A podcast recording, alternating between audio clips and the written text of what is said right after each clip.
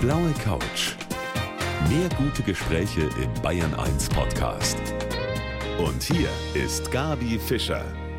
Ich grüße Sie zu unserem täglichen Talk und heute ist eine Frau bei mir zu Gast, die wunderbare Bücher über das Leben schreibt. Herzlich willkommen, Adrienne Friedländer. Guten Abend. Ja, ihr neues Werk, das hat gleich so einen wunderbaren Titel, wie ich finde. Ich habe jetzt genau das richtige Alter, muss nur noch rauskriegen, wofür. Und das zeigt mir auch schon, dass Sie eine Frau sind, die viel Humor hat. Humor ist wichtig und das stimmt auch, oder? Sie sind jemand, der sich wirklich auch über sich selber oft lustig machen kann. Ich glaube, das ist das beste Mittel, um durchs Leben zu kommen. Also das beste Handwerkszeug. Mit Humor sind viele Dinge einfach viel, viel einfacher. Und in diesem Buch geht es natürlich darum, dass wir irgendwann mal in unserem Leben mit Situationen konfrontiert werden, mit denen wir vielleicht nicht so rechnen. In Ihrem Fall war das eine Ehe, die in die Brüche gegangen ist. Das war Ihre zweite Ehe. Und dann steht man da und muss sich neu sortieren. Das ist manchmal gar nicht so leicht. Was war denn eigentlich für Sie das Schwierigste in dieser neuen Situation? Also ich glaube zunächst einmal startet man ja mit irgendwelchen Ideen ins Leben, also egal in welchem Alter man sich befindet. Mit sechs wollte ich Little Joe heiraten, da war ich mir ganz sicher, dass ich später auf einer Ranch leben will. mit äh, 15 dachte ich, ach, wenn ich erst 30 bin, dann bin ich glücklich verheiratet bis an mein Lebensende. Und so hat man immer irgendwie einen Plan im Hinterkopf und denkt, irgendwie so wird es vermutlich eines Tages kommen.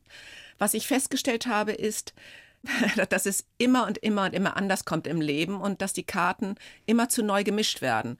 Und damit muss man sich auseinandersetzen und dazu auch eine Einstellung gelangen. Das kann natürlich manchmal auch ganz toll sein, wenn sich die Karten neu mischen. Und es kann manchmal auch ganz, ganz schwierig, traurig, fürchterlich sein. Mhm. Und über das Tolle und das Schwierige wollen wir sprechen in der kommenden Stunde. Ich freue mich sehr, dass Sie heute mein Gast sind. Ja, das passiert sehr vielen, dass sich irgendwann im Leben einfach mal die Situation von heute auf morgen ändert. Wenn wir beispielsweise mal unsere Scheidungsraten anschauen, dann sehen wir, dass viele Ehen in die Hose gehen, warum auch immer. Meistens, wenn die Kinder dann aus dem Haus sind, da muss man sich ohnehin neu sortieren. Mein Gast heute hier auf der blauen Couch ist die Journalistin und Buchautorin Adrienne Friedländer. Das haben Sie auch hinter sich, Frau Friedländer. Sie haben zwei Ehen hinter sich, Sie haben vier Söhne und Sie mussten sich neu sortieren. Und da gehört natürlich vieles dazu. Sie haben ein Buch darüber geschrieben. Da gehört auch die Partnersuche dann wieder dazu. Ist das nicht so, dass man vielleicht erstmal sagt, ich habe die Nase voll von den Männern? ähm, ja, könnte man denken, wobei nein, eigentlich nicht. Ich mag Männer und ich glaube, das Scheitern der Ehen. Ich war zweimal verheiratet und ich glaube, ich habe zweimal wirklich ähm, großartige Männer mir ausgesucht oder sie mich oder wie das so stattfindet. Mhm. Aber das heißt ja noch lange nicht, dass es dann auch funktioniert am Ende. Also eine Liebe allein reicht noch nicht. Menschen entwickeln sich unterschiedlich. Und ich glaube, die Erwartungen sind manchmal auch extrem hoch aneinander. Meine erste Ehe ist gescheitert, als die Kinder mitnichten aus dem Haus waren, sondern da waren sie zwei und vier Jahre alt. Mhm. Da ist eine Welt für mich zusammengebrochen, weil ich mir nichts sehnlicher gewünscht habe, als eine wunderbare Familie zu haben. Und das war ein Schock für mich. Also, dass mein Lebenskonzept irgendwie platzte und dass ich nicht mit einem Mann gemeinsam die Entwicklung meiner Kinder schaue, sondern das alleine mache. Nach der ersten Scheidung habe ich mich dann berappelt und gedacht, es nützt ja nichts weiter unter der Wolldecke sich zu verstecken und zu weinen, raus ins Leben und weitermachen. Weitermachen ist, glaube ich, immer in jeder Situation das Einzige, was wirklich hilft. Und ich habe dann durch Zufall und glückliche Umstände meinen zweiten Ehemann kennengelernt und noch zwei Söhne bekommen, was ich ganz wundervoll finde. Und nun ist auch diese Ehe kaputt gegangen oder auseinandergegangen. Natürlich ist dann der nächste Schritt vielleicht, wenn man sich so ein bisschen sortiert hat, dass man sagt, okay, ein neuer Partner wäre ganz schön. So alleine durchs Leben zu gehen, ist ja nun auch nicht das, was man sich so vorstellt. Deshalb geht man da auf Partnersuche. Und wenn man über 50 ist, dann wird es ein bisschen schwieriger. Sehen Sie das auch so? Es wird auf jeden Fall erst einmal anders. Also wenn man sich auf die Partnerportale bewegt, das wird ja sicherlich gleich zur Sprache noch kommen, wenn man den Mut hat, sich auf Partnerportale zu bewegen, dann lernt man schon Männer kennen und das ist nicht das Problem. Aber dann jemand zu finden, der zu einem passt, mhm. das wird etwas schwieriger. Das liegt aber nicht unbedingt am Alter, sondern es liegt daran, dass sich die Ansprüche und Erwartungen so verändert haben. Früher als junger Mensch, da war man ganz klar auf dieses Modell, ich möchte Kinder kriegen, ich möchte eine Familie. Das ist alles erledigt jetzt. Das heißt, wenn ich jetzt mir einen Partner wünsche in meinem Leben, dann ist er wirklich nur für mich als Partner. Sie haben sich auf Portalen dann auch so ein bisschen umgeschaut und was ist Ihnen da so alles begegnet, Frau Friedländer? ähm, vielleicht möchte ich noch einmal ergänzen zu dem letzten, es fällt mir gerade ein, das mir sehr wichtig ist. Was dazu kommt, ist natürlich im Alter über 50, dass man schon so einen großen Rucksack mit sich rumträgt. Mhm. Man hat schon eine Menge erlebt. Träume sind geplatzt, man hat Enttäuschung erlebt, man hat Angst, verlassen zu werden, man hat Angst, dass es wieder nicht funktioniert. Also man hat einen großen Ballastrucksack. Mhm. Und dennoch, auch trotz dieses Ballastrucksackes, ist es kein Grund, aufzuhören. Das ist schön, dass Sie das sagen, dass man immer wieder auch den Mut zusammennehmen soll. Da gehört auch ein bisschen Mut dazu, ne? Das war die erste Idee zu dem ganzen Buch überhaupt, dass ich in meinem Freundeskreis so viele Frauen erlebt habe, die immer wieder sagten, nein, ich traue mich nicht mehr in eine neue Partnerschaft. Die hatten einfach solche Angst, dass es schief geht. Mhm. Und ich bin schon der Meinung, wenn man sich hinauswagt, ja, es kann schief gehen, natürlich. Aber es kann eben auch gut gehen. Eben weil weniger als null gibt es ja nicht. Also entweder es klappt nicht gesagt. oder man hat, kann eben auch großes Glück haben. Und was haben Sie so erlebt auf diesen Portalen? Wo soll ich da jetzt anfangen? Ähm, das ist ganz viel. Ja, die jungen Leute sind auf Tinder und äh, ich weiß auch, dass mein zweiter Sohn, dem ich dann das irgendwann erzählt habe, dass ich auf Tinder war, der war total überrascht, dass auch Menschen in meinem Alter dort noch sind. Das Image ist ja auch ein anderes. Tinder hat ja auch ein sehr ähm, schlechtes Image oft. Aber das stimmt eben auch nicht immer, sondern es sind auch sehr Menschen mit großem Interesse unterwegs an einer festen Partnerschaft.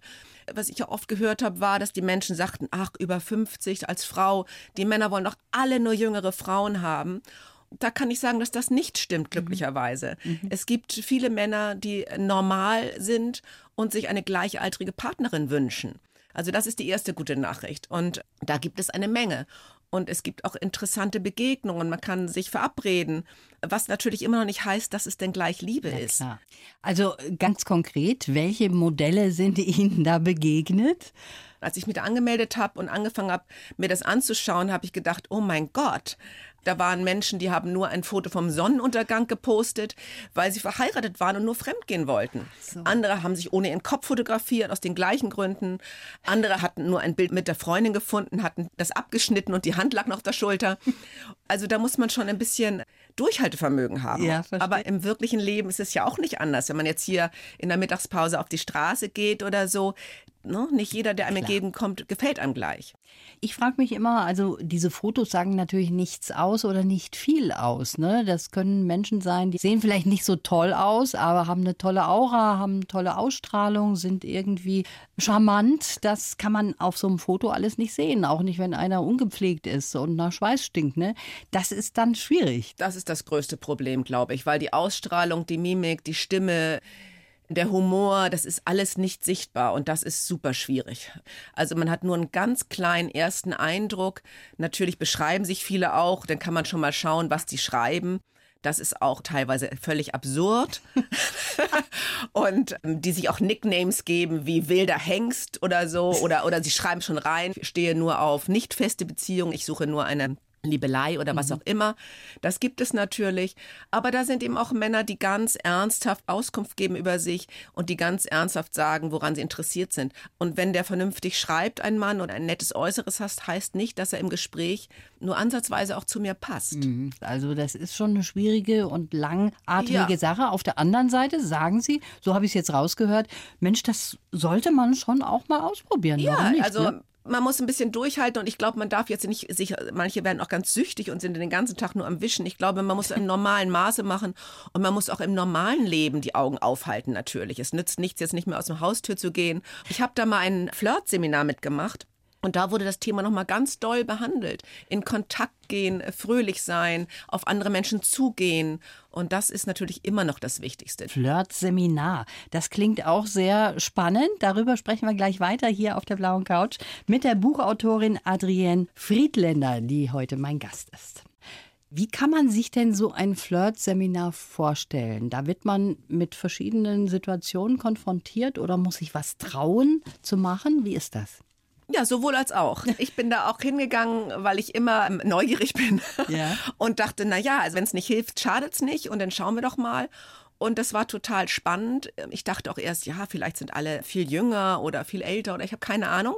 Tatsache war alles dabei. Es waren ganz junge Frauen und Männer dabei und es waren ältere Frauen und Männer dabei. Es war eine Mischung von Männern und Frauen. Und es war total spannend in diesen zwei Tagen zu sehen, womit sich die Menschen im Weg stehen, mit welchen Glaubenssätzen. Zum Beispiel, ich bin nicht gut genug, Männer suchen doch sowieso nur jüngere Frauen. Oder was ich am meisten gelernt habe dort, ist dieses auf Menschen auch zugehen und sie anzusprechen. Also es wurden die Frauen gefragt, was tun Frauen, wenn ein Mann ihnen gefällt? Und dann hatten alle Frauen die gleiche Antwort, eigentlich. Nämlich? Sie gucken ganz schnell weg oder sortieren oder verschwinden mit dem Kopf in der Handtasche, damit der bloß nicht denkt, dass sie interessiert sind. Oder er bloß nicht denkt, die hat's aber nötig. Oder bloß nicht denkt, was natürlich relativ kontraproduktiv ist. Ja, Bei Was Männern ist es umgekehrt, ne? Also Männer haben da überhaupt keine Bedenken, jemanden auch wirklich anzusprechen dann mal, wenn sie einem gefällt.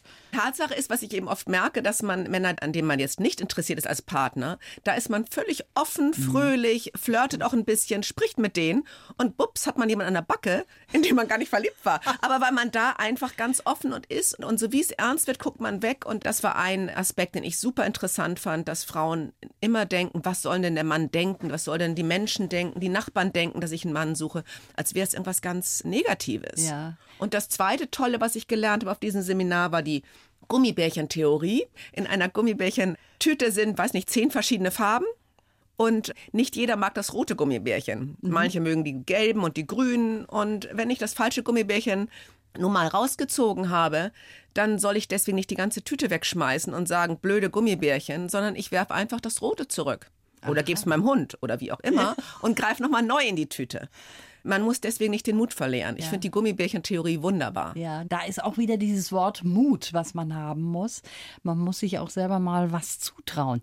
Sie machen so vieles, Autorin, Reisejournalistin und was Sie in Ihrem Leben schon alles so auf die Beine gestellt haben, das haben wir mal zusammengefasst in unserem Lebenslauf. Wenn Sie den bitte vorlesen, Frau Friedländer. Mein Name ist Adrienne Friedländer und ich bin eine zufriedene, alleinlebende Mutter von vier Söhnen, die mit ihrem Traumjob ihr Geld verdient. Eigentlich wollte ich Reitlehrerin werden. Dafür habe ich vorzeitig die Schule verlassen. Schnell musste ich erkennen, dass mein Traum gar nicht so traumhaft war. Ich habe zahllose Jobs gemacht, bis ich dann endlich beim Schreiben gelandet bin. Als Reisereporterin war ich schon mit Cowboys reiten und mit Huskies Schlitten fahren. Irgendwie habe ich es immer geschafft, Söhne und Arbeit unter einen Hut zu bekommen. Mit über 50 habe ich mich jetzt wieder auf die Suche nach einem Mann in meinem Leben gemacht und viel dabei gelernt. Vor allem das. Ich brauche gar nicht unbedingt einen Mann, denn ich komme allein hervorragend zurecht. Können Sie das unterstreichen? Ja, das kann ich auf jeden Fall unterstreichen. Ich glaube fast, manchmal ist es auch besser, wenn man gar nicht so direkt zielgerecht auf die Suche geht, weil wenn das so ist, wenn man das entspannt sieht, dann fliegt das einen an. Kann das sein? Was ich begriffen habe oder gelernt habe, es gibt so verschiedene Phasen einer Trennung. Viele sind nach der Trennung ja sehr verletzt oder traurig und verzweifelt und suchen dann jemanden, der sie tröstet oder der sie glücklich macht oder der jetzt alles ändern soll in ihrem Leben. Und ich glaube, das funktioniert nicht. Ich glaube, man muss sich mit seinen Gefühlen und Gedanken und Unzulänglichkeiten selber auseinandersetzen. Das kann man keinem neuen Partner zumuten. Es gibt keinen Mann, der mich rettet. Ich glaube, ich muss mich erst selber retten und wenn ich mich sortiert habe und wieder fröhlich und gut in der Lebensmitte bin, dann bin ich auch eine angenehme Partnerin. Denn umgekehrt möchte ich ja auch keinen verzweifelten Mann, den ich retten muss. Ich glaube, das ist das ganz Wichtige und das dauert Zeit und auch ein wenig Arbeit an sich selber, diese Zufriedenheit im Leben. Jetzt müssen wir eins noch verraten, weil Sie haben es gerade vorgelesen im Lebenslauf. Sie wollten ursprünglich mal Reitlehrerin werden, haben ja auch von Ihren Eltern einen Pony geschenkt bekommen. Warum ist diese Karriere jetzt hinten runtergefallen? Also das würde mich jetzt mal interessieren. Also tatsächlich der schönste Tag meines Lebens war, glaube ich, außer der Geburt meiner Kinder, der Tag, an dem ich einen Shetland-Pony geschenkt bekommen habe mit sieben Jahren. Und das war gescheckt. Und wer die Serie Bonanza kennt, der weiß, dass auch Little Joe ein gechecktes Pferd hatte. Es war eben eine große Liebe, also war ich dann noch mehr im Glück mit meinem Shetland-Pony. Als es mit Little Joe nicht klappte, blieb die Liebe zum Reiten und die unglaubliche Liebe zum Reiten, wie viele Mädchen das haben in Teenagerjahren. Unglücklicherweise allerdings habe ich deswegen die Schule geschmissen und gedacht, ich würde Reitlehrerin werden. Mhm. Das bereue ich allerdings zutiefst. Aber so war's. Und warum das nichts geworden ist, weil dann Traum und Realität äh, wenig miteinander zu tun haben. Und Heute kann ich mir das gar nicht mehr vorstellen. Heute mag ich noch immer Pferde gerne, ich reite auch immer noch gerne, aber Reitlehrerin ist überhaupt nicht das, was ich in meinem Leben machen möchte. Ja. Ich bewundere sie zutiefst, was ist ein sehr harter Job, da in der Mitte zu stehen, Tag ein, Tag aus, Winter und Sommer, aber nicht für mich. Frau Friedländer, ich habe jetzt hier eine Stelle aus Ihrem Buch, die möchte ich mal ganz kurz zitieren, weil die ist wirklich sehr lustig. Sie bücken sich im Bad und jetzt kommt das Zitat, da fiel mein Blick auf die falsche Seite des Wannenrandes und ich entdeckte sie, drei Hautlappen, die unter meinem Bauch hingen, als hätten sie mit meinem übrigen Körper nichts zu tun. Jetzt sitzt die Frau mir gegenüber, sieht hervorragend aus, rank und schlank. Das ist ein bisschen zu selbstkritisch gewesen, oder? Also unter uns Frauen, auch wenn man schlank ist, geht natürlich die Geburt mehrerer Kinder nicht spurlos an einem vorbei, sondern es kommen auch andere Kleinigkeiten dazu. Jeden Tag ein wenig mehr oder jeden Monat oder jedes Jahr. Und damit muss man sich irgendwie auseinandersetzen und eine Einstellung dazu entwickeln. Wenn man das zunächst einmal liest, dann denkt man sich, oh, da bin ich mal gespannt, wie sie aussieht. Und dabei sehen sie so gut aus. Aber es ist schon so, dass wir Frauen sehr kritisch mit uns sind, oder? Können Sie ja, das glaube ich schon. Ich denke mal, so ein Mann würde vielleicht so einen Satz gar nicht schreiben, weil die Hautfalten ihm gar nicht auffallen. Würden. Nein, also ich möchte jetzt nicht über Männer was sagen, ja. was Negatives, aber da bin ich manchmal auch verwundert, mit welchem Selbstwertgefühl Männer in Badehosen ihren Körper so um den Pool ja. schieben. Das hätte ich gerne. Ich auch, muss ich sagen. Also ja. da möchte man schon manchmal so ein Scheißegal-Gefühl ganz gerne haben, ne? Ja, davon hätte ich gerne Scheibe, aber die Wahrheit liegt natürlich irgendwo dazwischen, dass dieses unglaubliche Selbstkritische auch total übertrieben ist bei mhm. Frauen. Denn andere Frauen sehen das ja gar nicht. Das merkt man ja schon im Gespräch mit Freundinnen. Da sagt an die Freundin, oh, meine große Nase, das kann man doch kaum aushalten und die muss ich mir operieren lassen. Und ich denke, die große Nase ist das Tollste in ihrem ganzen Gesicht. Das ja. ist super sexy. Und ich glaube, wir sind unglaublich selbstkritisch. Keine Ahnung warum. Ich weiß auch nicht, wie man es abstellen kann, leider. Da müssen wir uns gleich noch mal was überlegen, Frau Friedländer. Schön, dass Sie heute auf der blauen Couch sitzen. Ihr neues Buch heißt, ich habe jetzt genau das richtige Alter, muss nur noch rauskriegen, wofür. Mein Gast ist die Adrienne Friedländer. Wissen Sie mittlerweile denn, wofür Sie das richtige Alter haben? Das richtige Alter, um das zu tun, was ich möchte in meinem Leben. Das ist das, was mir am meisten am Herzen liegt bei der ganzen Aussage dieses Buches dass ich alleine bestimme, was ich in welchem Alter tun kann, dass ich mich nicht mehr ausbremsen lassen möchte und ich möchte auch Frauen ermutigen, das nicht zu tun. Das ist ja mein Hauptanliegen gewesen, Frauen zu ermutigen. Ich wollte erst so ein Button auf das Buch geklebt haben, das Mutmacherbuch für Frauen. Das hat aber mit dem Verlag dann irgendwie nicht geklappt.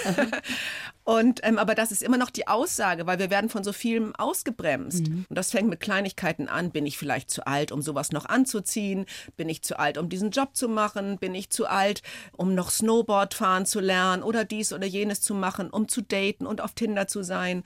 um was auch immer. Da gibt es tausend Sachen und in Gesprächen an Frauenabenden oder überhaupt höre ich immer wieder, wie Frauen sich selber ausbremsen. Ja. Ich bin unglücklich in meinem Job, aber das hat ja auch keinen Zweck mehr in meinem hohen Alter zu wechseln. Mhm. Ich bin zu alt, ich lerne bestimmt keinen Mann mehr kennen und, und, und, und. Und ich für mich habe herausgefunden, äh, ich habe genau das richtige Alter, um mich darum nicht zu scheren.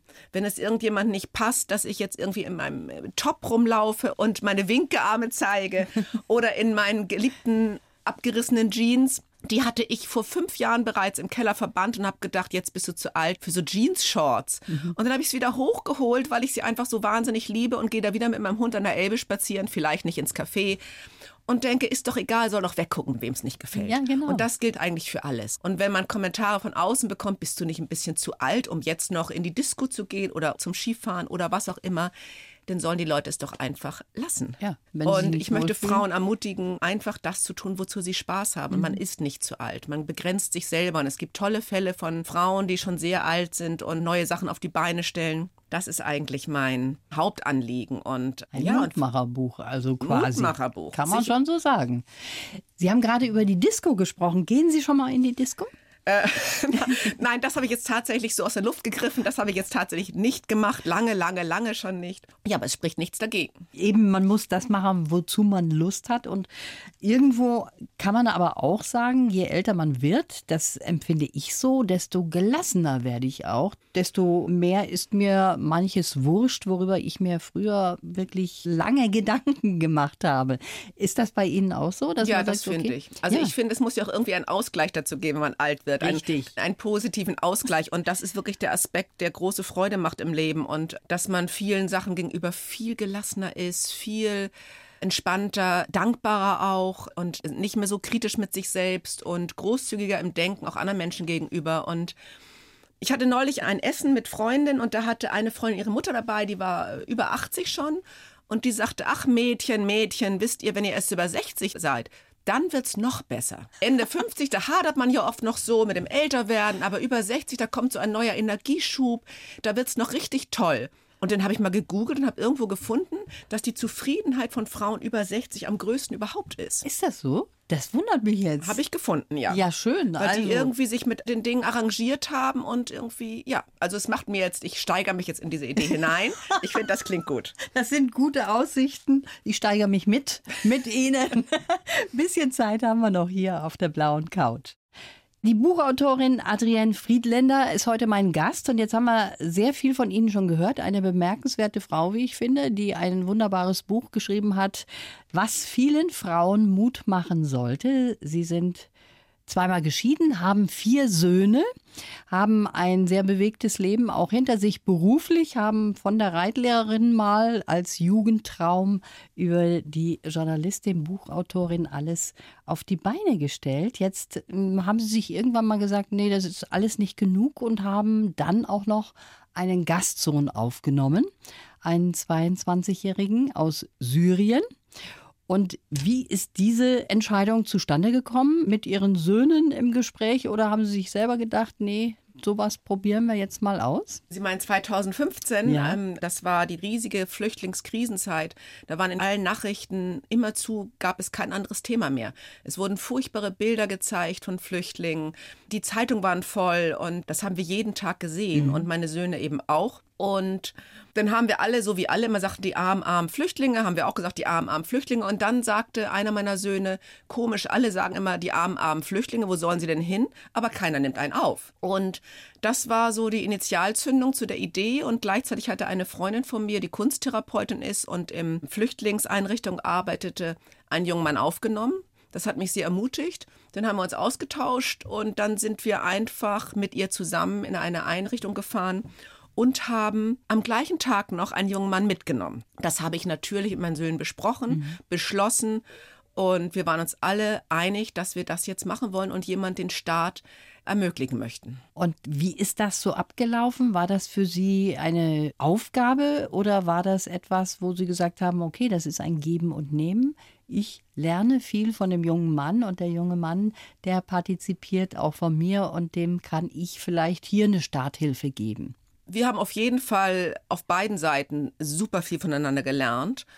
Und das kann ich jetzt gleich mal sagen. Das habe ich auch in meinem Buch aufgeschrieben. Also ich habe da ein Buch drüber geschrieben. Willkommen bei den Friedländers, meine Familie, ein Flüchtling und kein Plan.